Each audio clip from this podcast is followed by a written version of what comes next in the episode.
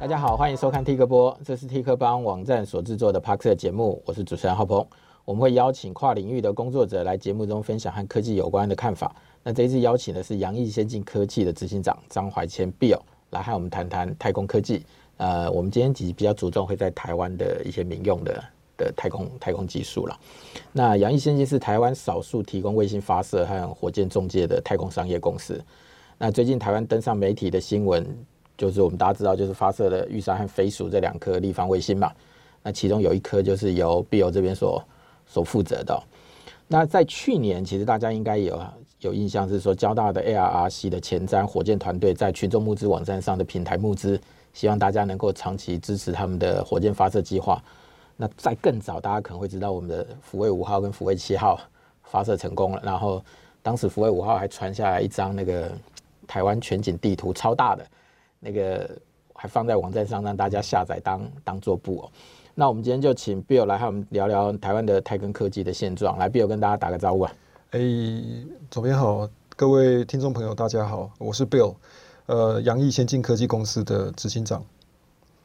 那呃，刚刚诶主持人有提到哈，就是这一次我们公司负责的是诶飞鼠号立方卫星的发射服务。那其实是整个发射过程是顺利的，虽然有惊无险呐。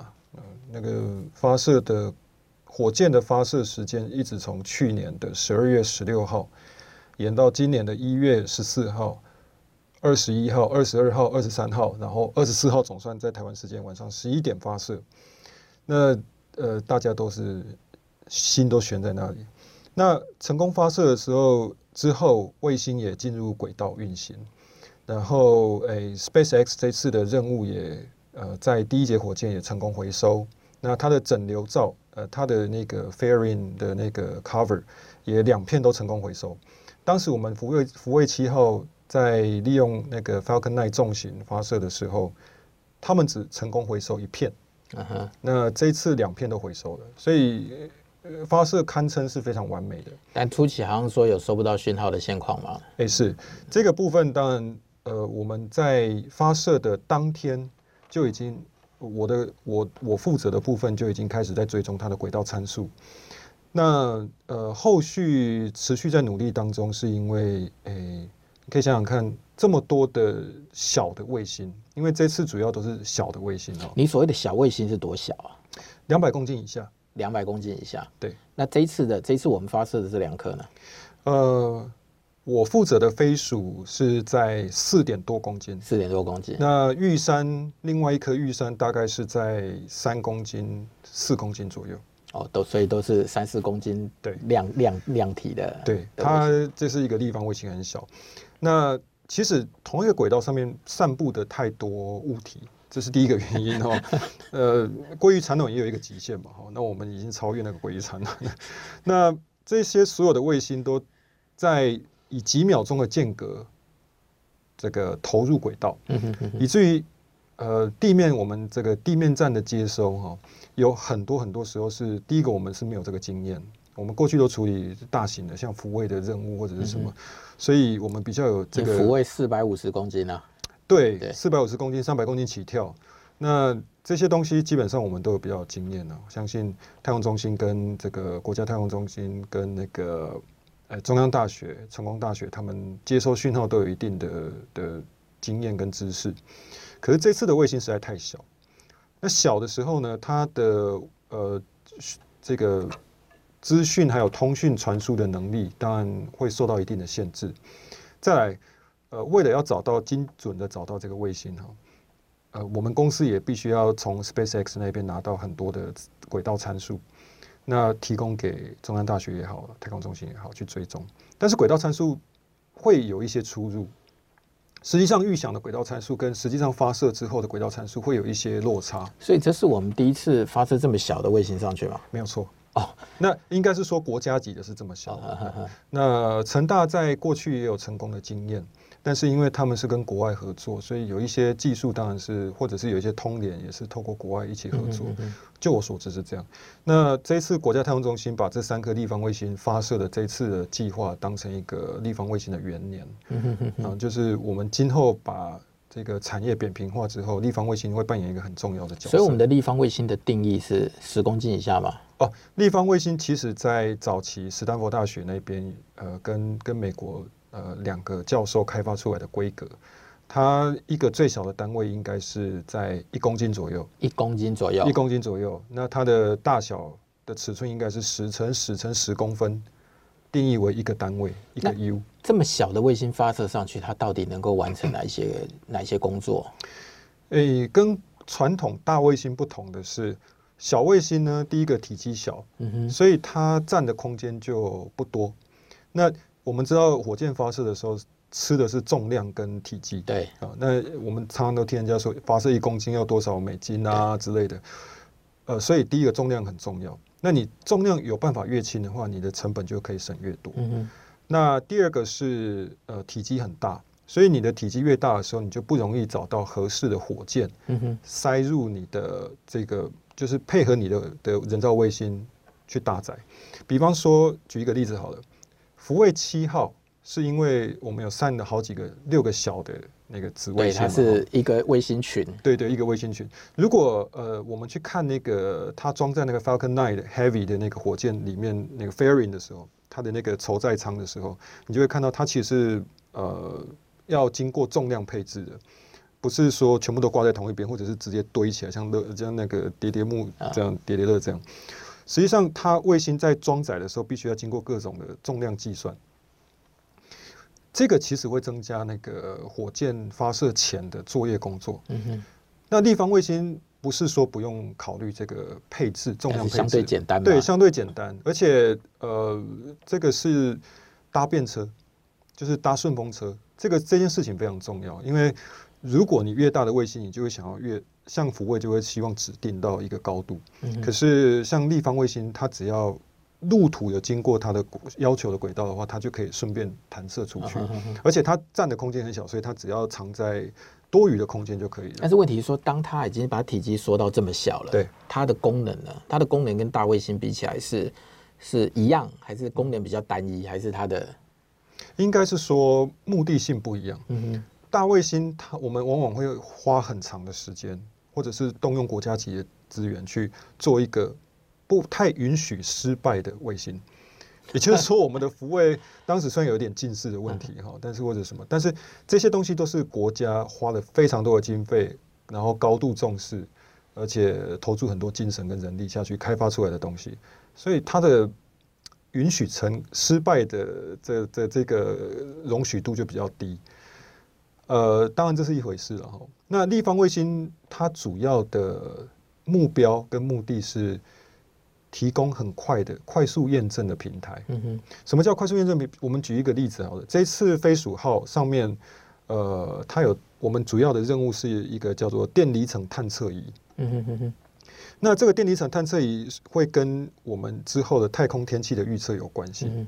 太空天气讲的就是说，我们电离层的大气层上上层的那个电离层哈，包括我们在听广播的时候，我们是用电离层在反射无线电讯号。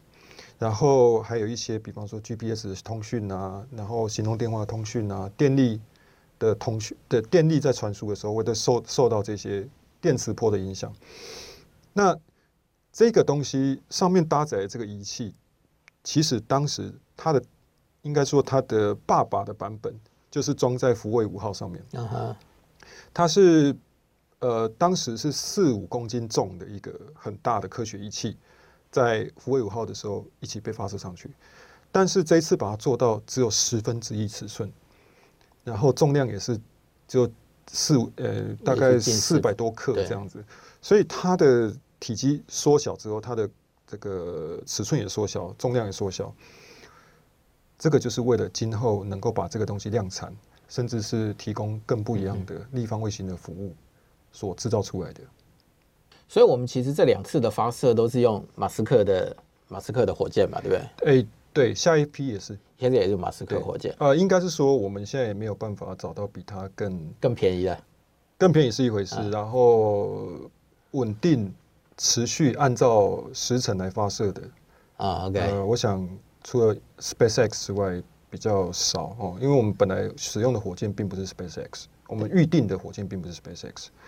呃，其实还有比较便宜的火箭。当时，OK，但是马斯克，马斯克其实他他这辈子下半辈子他最大的目的就是要去火星移民嘛。他下半辈子就想要去火星退休。对对对，他他现在所做的每一件事情都是都是要想要去。对，就就就把人送去火星了。他甚至认为应该在火星建立。我从来没有看过这么边缘的人 建立基地。他之前已经射了一台他的特斯拉去。对对对，他射一台特斯拉去火星啦，就是对，没错，他的跑车。那譬如说，像他这样子做，对不对？嗯。你现在你觉得现在如果我们要去火星的话，他我们还要克服多少问题啊？嗯。譬如说你在那边的的的的的住宅，对不对？你到底能不能在那个地方自给自足？因为你一定不可能从台湾。送不不是台湾呐，不可能从地球送送台湾送补给品 送补给品过去嘛？是啊，没错。那我们先就是以以他现在的想象，或者是以马斯克现在他们自己的科技，他到距离去去去火星盖个居住舱，然后在里头弄一些水跟植物之类的，这距离大概差多远？呃、欸，我想我们光用嘴巴讲的话，其实已经到达火星五十年以上的了。啊，哦、但是。这刚好是跟我过去的研究有关系。嗯，马斯克 Elon Musk 他主要 focus 的点是在人如何这个方便而安全的在不同行星之间来回。嗯哼。那至于去那边怎么生活，那呃怎么繁衍下去，那其实会有另外一批更专、更对更重要的。那现在这个问题就是说，我们如何让行星跟行星之间的交通变成常态化，这个就是 SpaceX 它要努力的目标。可是我们现在的火箭，你根本没有办法，那基本上都是 one way ticket 啊，去了就别想回来了。对，那其实 SpaceX 一直要做的事情，就是要可以让它像 taxi 这样，嗯，一直来去。那这个它会先从 Starship 开始，对，Starship 本身就是呃地球的呃，应该就是说。呃，他从美国出发，然后去到亚洲的任何一个地方，就是非常短的时间里面到达。他是用弹道飞行的方式。可是问题是说，如果今天我们要做到星际飞行这件事情，是以现在的火箭发射的那些燃料技术，你绝对没有办法做到那么那么快，也没有办法把它常态化嘛？对，诶，离开地球其实现在方法都很多了，但是呃，去到太空之后。到火星中间，我们要花很长很长的时间。嗯、你最快最快也都要半年以上。要譬如说，你刚刚讲的一直是交通，对。可是你自己的专业是在太空建筑啊。是的。对啊，那你自己在考虑这些建筑舱的时候，是。如果在那边要盖房子，你要考虑哪些东西？其实一开始会比较像露营车这样子，这个就是过去六十五十年前的登月模式。也就是说，我们把东西都做好了。其实太空建筑有分三个层级啊。第一个是我们出发之前就已经带了所有的东西，然后大包小包，随时到那边把它搭起来。对，把它把它就我们就住在太空舱里面，然后我们都不要出去哦。外面 PM 二点五很重啊，不是的。然后我们就出就住在太空舱里面，然后里面有提供我们所需要的任务期间所有的食物啊、水啊，不管是多难吃的食物啦，不管是和同同伴之间所。提供出来的水分啊，这不方便再说下去，我怕我大家都知道。呃，我是还没有喝过，但是我有朋友喝过啊，真的吗？对，你有朋友喝过？我朋友是在日本认识的太空人，他曾经有分享过他喝的那种感觉是什么？那应该是在地球就要训练好了吧？呃，总不会把你对，但是没有任何心理准备就把你丢去那边喝。对，但是我们平常不会在地球上喝互相的。这个我想还是要到太空上才不得不选择的时候，你才会不得没有选择的时候，你才会去做。他只有告诉我说，呃，是无色无味的啊，哦，但是会有一点点烧焦的味道。不过我觉得那纯粹就是心理障碍啦。如果你把那东西拿去验，应该验不出什么东西。对，但是这个心理障碍最后压压垮骆驼的稻草，大概是你真要开那个水循环机的时候，你的同伴从那个太空厕所出来，哦，那个瞬间。好吧，这个话题我们就先 先先暂时就不用再继续下去了。那太空建筑，呃，如果去到火星，第一个目前最可行的方法哈，就是像 Elon Musk 他开发的太空船，嗯，去那边，然后我们就以那个为当成生活的基本，就直接住在那个对对对，那个太空船里头，对，能该带的都带了，然后该该做什么都做什么，就住在里面。然后一段时间之后，我们就回来，嗯，可能就搭太空船回来。但是目前看起来，Elon Musk 好像不打算把人接回来啊，就是在那边，也不是说自生自灭，然后就是找到方法生活下去。这是第一个层级，就是说把东西准备好去那边就照这样生活。但是它有限制，也就是说我们不可能期望它，呃，不是一个永续发展的基础，它只是单纯。当成这个短期发展，然后任务需求，比如说月球去那边几天，然后就回来，到此一游而已了。到此一游，然后就走了。第二个层级是说，我们呃把太空船发射过去之后，我们带一些呃轻便的、可以组装的、模组化的一些设备，我们去那边搭一些，比如说小温室啦，或者是什么，就在太空船以外，我们搭一个延伸出来的，就是带一些工具过去做一些可以。就在那边 DIY 一下，嘿，然后做一个小房子或什么，那里面种菜啊，或做什么？因为我看之前有一些报道，就是说用一些什么，不管是什么三 D 列印技术或干嘛，就是就地取材啊，可以拿拿当地的材料来来来盖房子嘛。那个是一个方式，那个是一个，但是呃，最终其实就是像像主持人提到，就是要当地有什么，我们就使用当地的东西。比方说，呃，有呃火星的土。跟月球的土的本质是不一样的。那火星的土可能可以做成，火星的土都用来种马铃薯啊，那个 电影都有演。对对，呃，我我只能说它具有一些矿物质，但是你如果直接用的话是会毒死的啊。哦、但是它有一些东西是可以经过改良。但是麦特戴蒙没毒死啊，他还种了一大堆。呃，对，麦特戴蒙应该目前比较在意的是 coronavirus。那月球的土呢，可以。从里面萃取这个氢跟氧，好，那这个东西很重要，是因为变成燃料。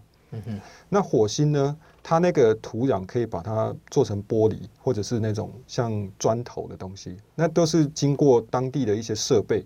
我们可以把它做成砖头，那到时候可能会出现火星才有的一些拱形建筑啊，或者是那些。所以反正这个东西都还需要有一段时间的研究了。对，大概才能够做到这件事。当然，如果我们要打一个里程碑的话，当然就是太空船过去，我们在那边住个几天。对，但是反正现在你最先要解决的东西就是起码是运输的问题嘛。运输就是对，就是火箭，他现在在拼命在做火箭。没错，没错。那台湾现在有人在做火箭吗？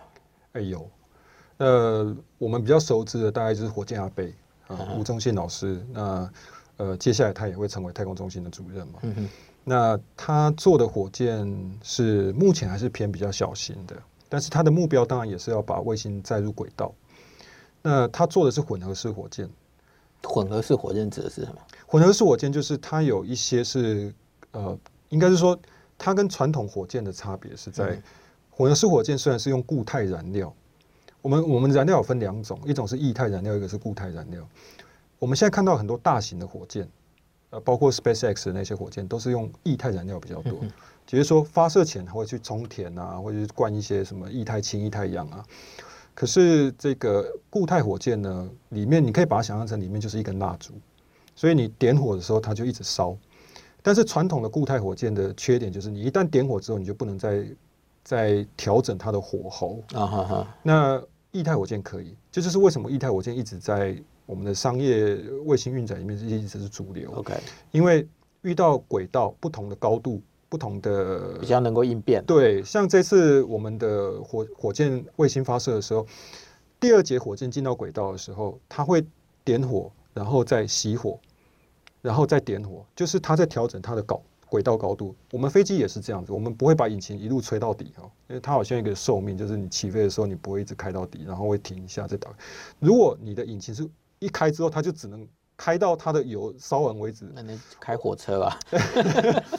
对，所以所以呃，混合式火箭呢，其实有改良这一件事情，uh. 就是可以让它是可以调控它的这个点火的过程，所以它的呃点火可以重复点火，应该是这么说，所以它可以改变它的修正它的轨道，让它轨道更精准。那、嗯、所以刚这个是。民间的单位，民间 ARC 是学校嘛？交通大学在做，对，哦，现在叫现在叫阳明交通大学，对，这个他们好像是昨昨天还前面才挂牌的，我不敢想那个简称了哈。对，那再来就是成大自己也做很多，哦，成大做的是也是像交通大学那种等级，但是呃，比较简单一点，就是它是探空火箭，探是呃探索的探，探索的，我差点要说成探探的探。那探索的探哈，那不好意思，我没有在用的哈，我只是在开玩笑。那空是空，太空的空哦，探空火箭，探空火箭其实是应用在。你可以如果把立方卫星想象成大型卫星的小型版，然后快速验证版，那么太空探空火箭就是大型火箭的缩小版，缩小版，然后快速的输就一发上去这样，然后你只是要收集一些数据，然后你要去验证你的姿态控制啊，或者是导航技术的仪器这样子，听起来像在发射充电炮一样，呃，差不多是那种感觉，但是因为。探空火箭呢，一发射上去之后，它的落下来你就只能随便它落，嗯哼，它没有像我们看到伊隆马斯克，他说哇还可以降落啊什么，没有那种东西。哎，可是我记得是前阵子是台湾也是哪一个火箭团队也在验证他们的悬悬停的，就是 ARRC 啊，对他们已经成功验证他们可以悬浮一段呃这几秒钟的时间，然后得维持一定高度之后再把它降落嘛哈，这个其实蛮大的突破了。那另外一家民间公司就是叫晋升，哦，我想前阵子也是非常呃有名哦，因为为了要在台湾射出第一支火箭，也吃尽了苦头。那呃，他们做的火箭就是比较大型，那也要成为这个台湾版的 SpaceX。OK，那 你觉得台湾现在那我们的国家中科院他们他们应该有在做火箭吧？哦，超多的。但只是说，我们一般人不知道，不知道，不知道，比较不知道了。对的，可能我比较会去注意到这样的新闻，比方说射程无限高啦，什么之类的。嗯、但我是听起来很奇妙了哈，无限高的话，是不是要去跟北韩一样登陆太阳啊之类的？但是他们有他们的战略发展需求。但是因为其实坦白讲，我们大家其实有些事情能做不能说了。我们大家其实心里都知道，你同样一个火箭往上射。就送东西到太空，是角度斜一点，就是就变导弹，对，就是当导弹嘛。所以我，我我们的我们的困境也是这样子，就是有些事情就是只能做，不能说。对，说明也搞不清楚我们现在中科院的火箭技术到底发展到什么程度啊？中科院，我想我也不是很清楚，所以不不方便知道太多哈。那嗯，但是呃。欸这个中科院他们自己发发展的这个载具哈，火箭载具，他们有他们自己长期以来研发的技术。但是我们现在要讲的其实是比较着重在产业应用这个这个领域，对，因为世界各国都是在走太空产业化。那我们台湾目前正在利用第三期太空计划的这个当成一个诱因哈，然后正在试着让台湾的产业链完整化跟转型。那 比如说，我们现在你你你发射一个，你要发射一个卫星或发射一一个一一就是火箭上去，它需要整合哪些领域的技术？呃，其实是非常多。嗯，套一句吴宗宪老师常说的哦，台湾的人才常常会被框在 IT 产业里面，对，哦，晶片产业里面，哈，那高半导体产业里面，呃。所以，优秀的人才并没有在各个领域被得到应用，哈，就是说，他往往会比较尖端的的人会集中在某些产业上面。可是，火箭发展里面牵涉到很多，比方说导航、通讯、机械、电机，然后甚至化工，然后还有那个材料科学、材料科学、基础建设也要啊，像建筑、土木的、营建的都可能都需要。其实，其实它是一个综合体。而且都是要最尖端的科技才能够。呃，我我觉得这这个所有的领域里面，大概是像我们这种做建筑是最底层的，就是在那边打地基，然后哦，火箭发射好棒啊，心中有一点骄傲。对，但是但是实际上火箭，所以我们有时候会在西洋里面，我们就是跟人家开玩笑说，哦，这个很复杂的事情，我们。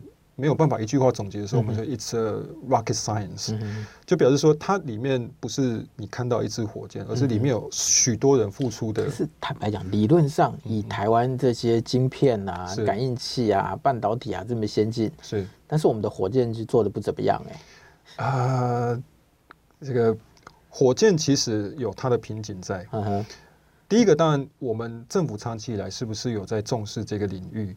也是一个问题哈。那再来是第二个，是因为政府政策的关系，我们的经费、我们的预算当然，如果国家主导的话，我们会觉得走得比较踏实。那民间开发有一个最大的东西就是成本。那像晋升也好像像吴老师也好，吴老师都还要募资哈。那晋升都是用他们自己的资本去去 cover 这些东西，就像 SpaceX 也好了，早期他也是吃了很多很多的苦头。那 Elon Musk 如果大家有看过他的报道，也是他曾经一度面临这个破产的这个绝境，后来重新站起来。但这所有的一切，其实就是知道说火箭这个产业有多么的难做，因为你不会说第一次成功，第二次一定会成功。有，他不是昨天还前天才又炸了一个吗？哎、欸，对，但是他每次炸都会很开心。我想他大概坏掉了。对，但但是我觉得他他就是一个，其实火箭科学并不会是每次都令人满意的。嗯哼啊，那我想 Elon Musk 他非常的正向，我想他不正向也不行了哈，因为全世界只有他是在做这么特别的事情，那他就有一个关键性的地位跟特那个。一个一个角色要带领大家。那台湾的火箭是因为第一个就政策嘛，第二个就是预算，好，嗯哼，那再来就是法规面的问题。呃，你说的预算指的是我们发射一个火箭到底要多少钱？问题是不是发射这件事情？对啦，就是整个整个对，要让它做做出来。哎，多少钱哦？几十亿是跑不掉了。你讲的是台币了，台币了，不会说是印尼盾这样子就没事了。如果是印尼盾就太好了。那其实这个都还是我随便估的哦。那实际上背后投入的绝对都是大于这个数字。呃，所以有时候我们会开玩笑说，火箭发射上去不是吃燃料，是吃钱了，里面一大堆钱在烧这样子。哎，那现在全世界有能力发射火箭的国家有几个？就我所知，还有我业务接触的范围，俄罗斯啊，那。它就是那个索宇兹系列的，再来就是呃法国。那法国我们会用 ESA 来讲哈，就是那个欧洲太空总署，它是雅利安系统。然后再来美国嘛，美国非常多非常多，所以我们美国耳熟能详，我们就不多说。日本，哦，那日本是 JAXA 他们在发射的。再来中国啊，中国最近也是好几发，就是在民间在在发射，但是他们本身就有什么长征啊，或者是什么印度。然后再来，呃，大部分就这几个国家，就是这些国家有能力发射大型火箭上去。是的，对。哦，南韩其实也有，只是南韩的就好像不是那么顺遂了。对。那为什么？譬如说，像我们大家都可以听得到，有很多什么核动力潜艇啊，嗯、核动力航空母舰，为什么到现在一直都没有核动力的火箭呢？看起来这理论上应该是一个选项啊。诶，主持人说的好，因为包我们承接到前面的那个去往火星的这个话题。嗯，我们传统火箭称为化学式的火箭，就是我们必须要燃烧化学物质，然后提供推力，然后来加速。呃，我们以传统的火箭来讲的话，去到火星大概都要半年的时间啊。单程，单程哦，单程，而且去到火星还要再等到二十六个月之后。地球跟月球，哎、欸，地球跟火星比较靠近的时候，我们再慢着把人带回来，所以大概两年半呃左右。你去一趟半年，要在那边待二十六个月，然后再花半年回来。对，所以这一次的旅行至少得花掉三年多到四年的时间。哎、欸。对，所以我想应该有很足够的时间让人好好交代 后事。那个、那个年假也要够长才能 才能飞一趟。年假吗？诶，可以啦。诶，如果你把它当成也是工作就没有问题。但是呢，刚刚说到的核动力火箭这件事情，其实全世界都在研究。应该说上个世纪的从呃二次大战前期就开始在做了，一直到第一颗原子弹爆炸之后，还是持续在研究。俄罗斯研究最多。嗯。但是很可惜的，因为太空上面所需要用到的核能的这个选项哈，太敏感。第一个太敏感，因为它能够使用好的燃料的来源，必须是高浓度的铀。那这个东西其实是归纳在战略性质的，所以你怎么样防止这样的东西变成不好的用途，这个是一个问题。第二个是它还有很多技术上的问题要要克服，比方说传统火箭我们已经呃。已经是驾轻就熟，对它的燃料特性、呃，舱体设计，喷嘴引擎啊之类的哈，之类我们都有非常大的了解。但是用在核能的时候哈，因为它燃料一旦经过这个核核分变、核分核分裂哈、核聚变、呃核裂变、核裂变的这个这个加热之后，它的舱内那个燃料里面那个燃料室里面的那个压力会非常非常高。这对于结构来说是非常大的考验，所以就是我们现在对于怎么把把核能变成火箭燃料这件事情，其实我们还没搞定它就对了。诶，对，但理论上已经已经做了好好多了，但是一直没有找到合适的方法去测试它。嗯哼，那它也不会成为离开地球的方法之一了哈，就是说不会从地表到太空阶段会用核能这件事情。Okay. 有可能是到了太空以后再让它往前，因为它的重点是持续而永恒的加速，嗯、所以呃，再来第一个是这样子，第二个是它有辐射嘛，嗯，所以我们不会在地表用核能发射，然后不小心爆炸之后就很刺激这样子。那我们现在台湾的国家第三期的太空计划，它的它的目标是什么？第三期太空计划其实有一个很大的重点，除了我们在讲福卫七号，甚至衍生下来的福卫八号、九号、十号。啊，会一直到十号，呃，到二零二八年之前的这三期，这段十年的时间里面，最重要的一个一个目标就是把太空产业化。嗯嗯嗯嗯。那呃，杨毅刚好也是在这一波潮流里面，跟呃有幸接到国家太空中心的这个呃发射服务的委托案，呃，来完成飞鼠号的发射。那重点是这个要把台湾的目前看到所有的产业，比较前端的产业，把它完整串联起来，变成一个可以支撑太空发展的整个生态系统。但我们现在讲的太空产业化，我们到底能够做到多少事情啊？现在看起来，好了，这这我。就我自己在报章杂志上看到的一个第一个就是马斯克的新链，这个看起来是 Starlink 是对它丢上去让你提供网际网络嘛，而且好像还蛮快的，六十枚其实还不错。对啊，有人实测有六十枚还不错。第二个看到是之前有人在讨论说把把卫星射上去，像 LED 灯一样在太空做广告。有有有，这个是这个是我看到的。是那所谓的产业化这件事情，它还可以做哪些事情？诶，太空葬礼啊。哦太空葬礼，对对，我们讲一个比较露骨的，就是把骨灰送到太空嘛。现在国外已经有人这么做了，对不对？哎，有有有。那台湾应该还没有案例吧？台湾目前没有。如果我在跑的这件事情算第一个的话，那有。哦，所以你有在做太空葬礼？哎，对，我有试着在接洽这样的事情。那这这这这可以讲，听感觉还蛮酷的啊，把骨灰射到太空去啊。嗯。以后那个祖先要祭拜的时候，就要开好算好方位。你爸现在。这个这个几年几月几号会会在这个这个正前方？主持人讲这个就非常不错哈，但是我更希望是一个比如说婚礼的戒指啊，或者是什么纪念品啊，然后我们一起去缅怀，而不是说我们清明节只要朝天上拜就。可是我觉得这更酷哎，就是清明节的时候大家就也不用去扫墓，你知道吗？就在院子里头，然后朝着那个方向，然后大家就。对，就完成祭祖。我我想，我想这一次就是，如果我们有办法做到这件事情，立方卫星也追得到。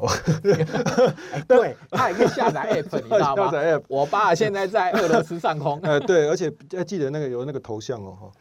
呃，刚好在昨天跟前天哈，呃，在我们录制节目的这个时间的这个前两天，我刚好看到日本的几个京都，呃，它有几个重要文化财的寺院，好寺庙。寺院，他们合资了一家卫星制作公司，嗯哼，要把这个等于是说他们的寺院把它扩充到太空去，发射一个小卫星上去，但是那个小卫星是代表呃这个京都寺院的延伸，嗯哼，所以他在太空弘法。他他要教导外星人吗？呃，我就是他就是一个弘法哈，说不定你会用无线电讯号会听到里面的佛经啊之类的，呃，蛮特别的啦，蛮特别的。那他的他的 slogan 也打得很厉害，就是说我们在宇宙没有国界的地方为全世界祈福这样。对不起，我还是对骨灰比较感兴趣啊。OK，那个那个，如果我们要把一个骨灰送上去，对，它大概的重量跟费用会是多少？嗯，目前哈，呃，目前公开的几个几个费用的价格段哈，最小大概就是呃几公克，几公克最少最少大概几公克，比方说五到十公克左右。那它的它的它的 box 会有多大 box 它就是一个小罐子而已，那那个几公克那个就是一个小罐子，小小金属罐子，对，金属罐。嗯那呃，我刚好一个朋友前去两年前吧，在日本，我我们在日本的朋友，两年前他也是在日本收集了很多的骨灰，呃，他就是用那种小罐子哦，放在那个我们说的立方卫星里面，然后搭着 SpaceX 的火箭到太空去，然后就就把它放出去，呃呃，不会形成真正的太空垃圾了哈，因为它一段时间之后，它会轨道会下降，然后它就会烧掉了。所以它也不会让子孙永远在那边怀念啊。呃，我怕烧掉了，又烧了一次，更完更完全了哈。那 不过不过呃，其实就我接洽的领域来说的话，太空的葬礼其实有分好几个类型啊。当然我们也是就像套餐一样哈，这个你可以基本餐，还是加值餐，还是顶级餐哈。那顶级餐的话，目前我知道的是可以绕行月球。嗯哼。也就是说，它会进入这个地球跟月球中间的迁移的轨道，所以它会持续在那边环绕、环绕、环绕。呃，所以这个是不会掉下来的，这个不会掉下来的，嗯、但是很难讲啦，不是掉在地球也可能掉，对，对，对，但是它就会一直在那边环绕，所以你等于是说，呃，这个选项会让人家觉得说，哦，好厉害哦，在在星际空间飞行，但是它的价格就比较高。那我刚才说的那个比较小的那个，大概是在十万台币上下哈。那个是就是飞到太空之后漂流一阵子，然后就自己下来。OK，所以所以有不同等级的选项。所以那个上去可以待多久？呃，你要很短的话，大概上去就马上下来也有。Oh. 那或者是上去绕行一两年，慢慢的就掉下来。它它的有时候轨道也不会太高。好了，除了殡葬业的选项之外，我们的产业还有什么可以应用的空间？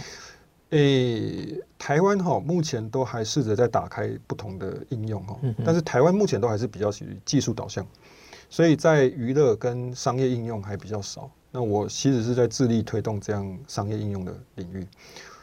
简单来说的话，它其实可以跟很多的诶、欸、次文化结合。举一个例子，去年其实东京奥运应该要办的，在更早之前呢，呃。这个日本做的一个小卫星，上面放了两个钢弹的啊，对我对对对，那个那个钢弹卫星嘛，哈，那个其实我想就是一个很有趣的这个异业结合。比方说去到太空，然后钢弹的模型一打出来，然后上面还有那个我们传送的那个这个这个呃，我们就是说应援的这个 message，然后告诉人家说，哎，我这个呃希望东京奥运啊顺利举行之类，然后他把拍摄回来。这个这个其实是很有趣，而且他还可以下下载 App，然后你可以上传你的 message，然后可以。但你知道我我我我接下来其实要问的问题还是一样，就是说当我们这样拼命往上射东西的时候，现在他们一直在讲的太空垃圾就已经快对。解决不完了，就是已经变成了一条像像那个银河带一样，就是上面全部都是太空垃圾，然后大家现在也不知道怎么，还有某个人的老爹也会在那里，大家现在也不知道怎么清理它。是那。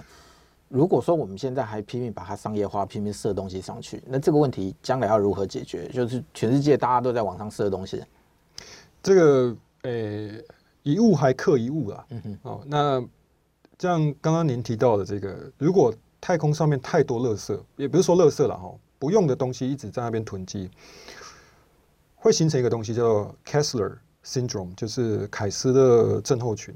这个东西会让人造不管是载人太空船，或者是任何人造卫星在太空运作，变得更困难，因为冲突的可能性会一直增加。日本也好，美国有一些公司也好，他们就是专门开发那个人造卫星，是是清垃圾的。嗯哼，呃，清垃圾的方法五花八门，英国也有哈，比如说用网子去去捞去捞住，或者是用用各种方式把它抓下来，这是一个。那美国有一些公司呢，它是开发那个重新为这个人造卫星增加电力或燃料，让它可以再延长它的寿命，所以它就从原本是垃圾的角色变成又继续可以服役的的人造卫星。所以其实，呃，我们虽然制造了很多不要用的东西在上面，可是也有很多人是努力把这些不要用的东西变成黄金。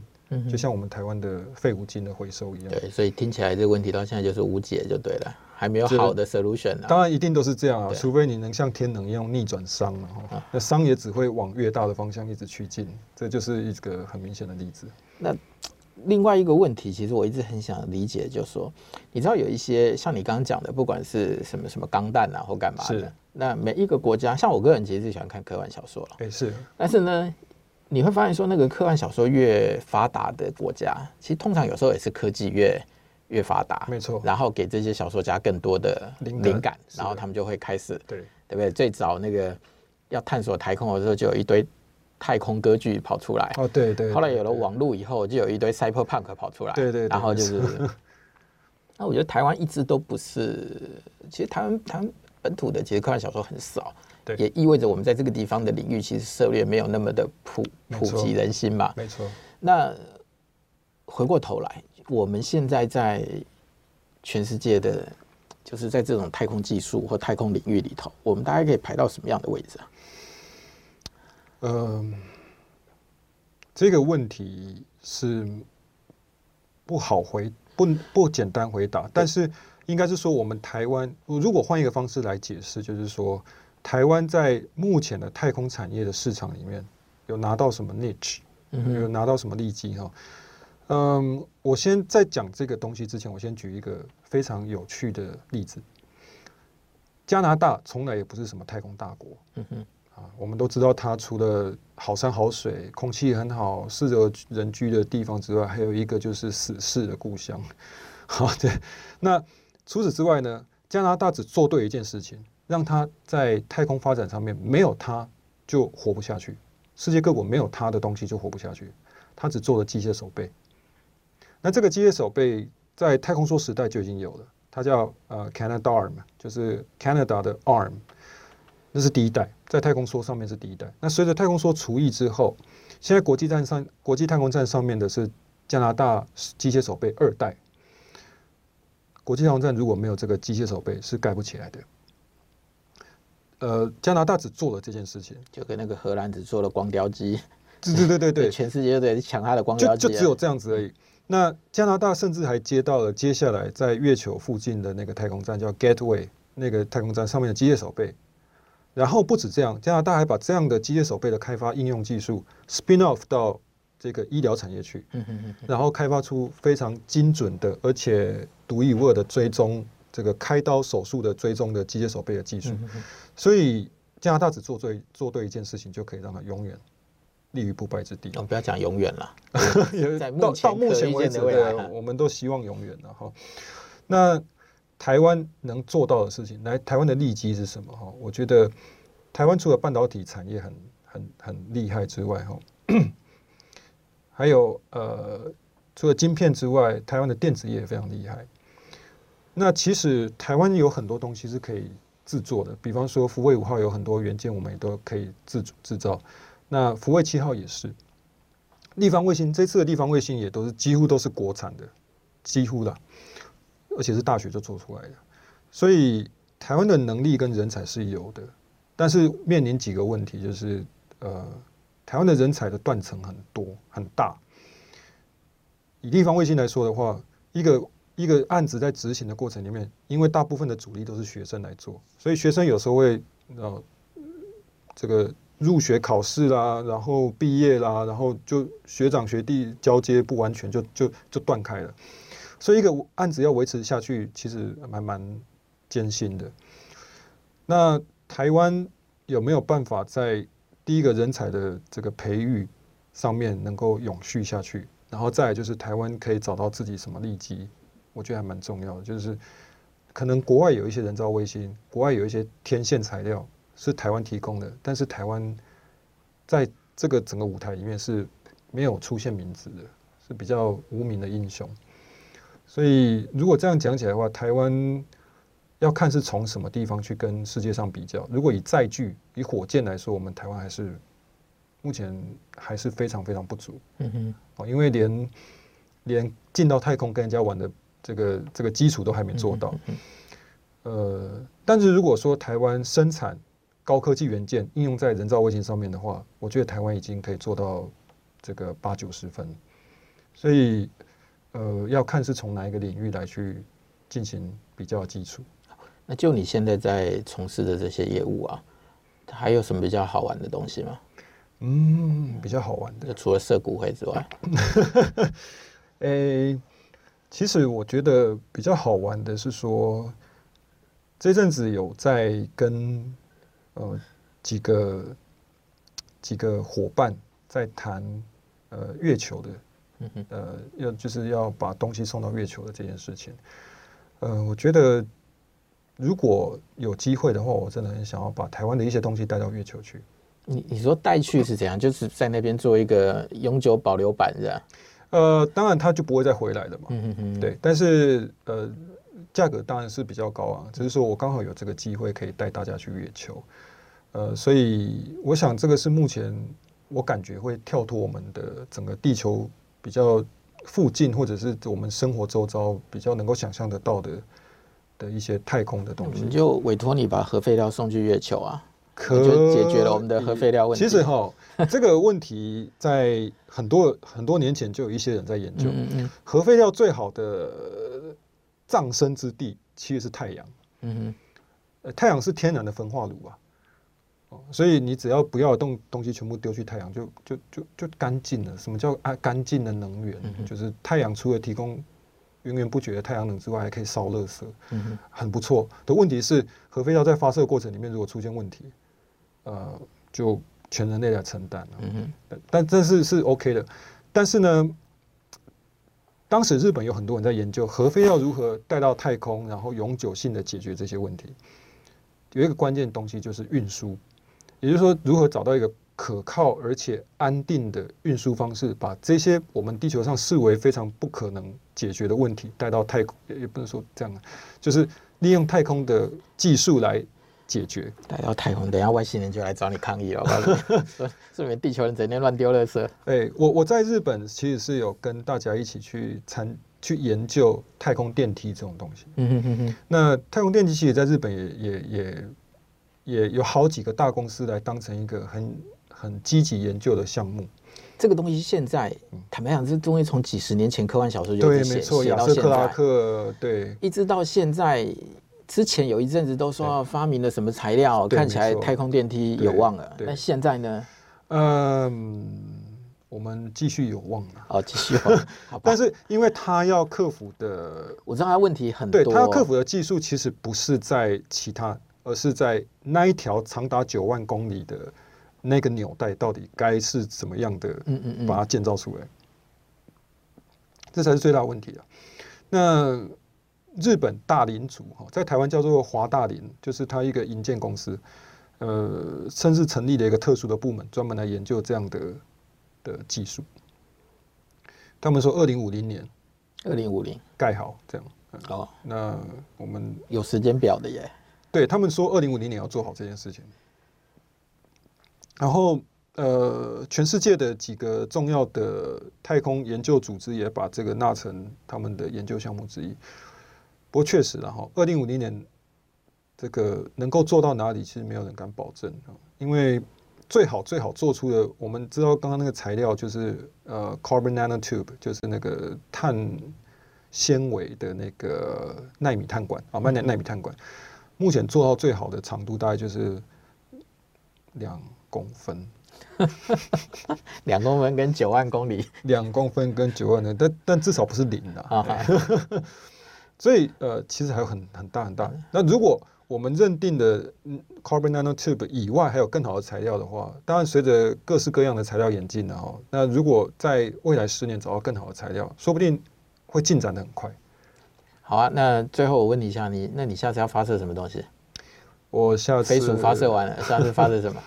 呃，当然有一部分是机密，但是呃，我想说的是，其实我们要我们做的东西呢，除了发射人造卫星以外，我们也有呃在研制一些人造卫星的模组跟地面站的设备，然后太空教育，甚至是一些太空元件的验证。嗯。什么叫太空元件验证？就是就是说，比方你做出一个摄影机好了，但是你这个摄影机想要上到太空，然后去拍摄地表，就像 Google Map 这样子，那你这个摄影机不确定在那个高度，甚至在那个严苛的环境是不是能够正常运作？那你们可以交给我，然后我把它发射到国际太空站上面去，然后为期一段时间，让它在太空经过实际上的这个实地的考验之后，再把它带回来。那一旦飞过之后，这个东西也成功成功存活下来，这个东西就已经在太空产业是合格的产品了。所以我们要做的就是，我们也提供这样产业升级的服务。所以其实说，这对台湾厂商来说，其实是另外一个机会嘛，就是我们可以让自己现在在开发的产品，去经过了某种验证，就可以变成是太空设备的一种。没错，没错。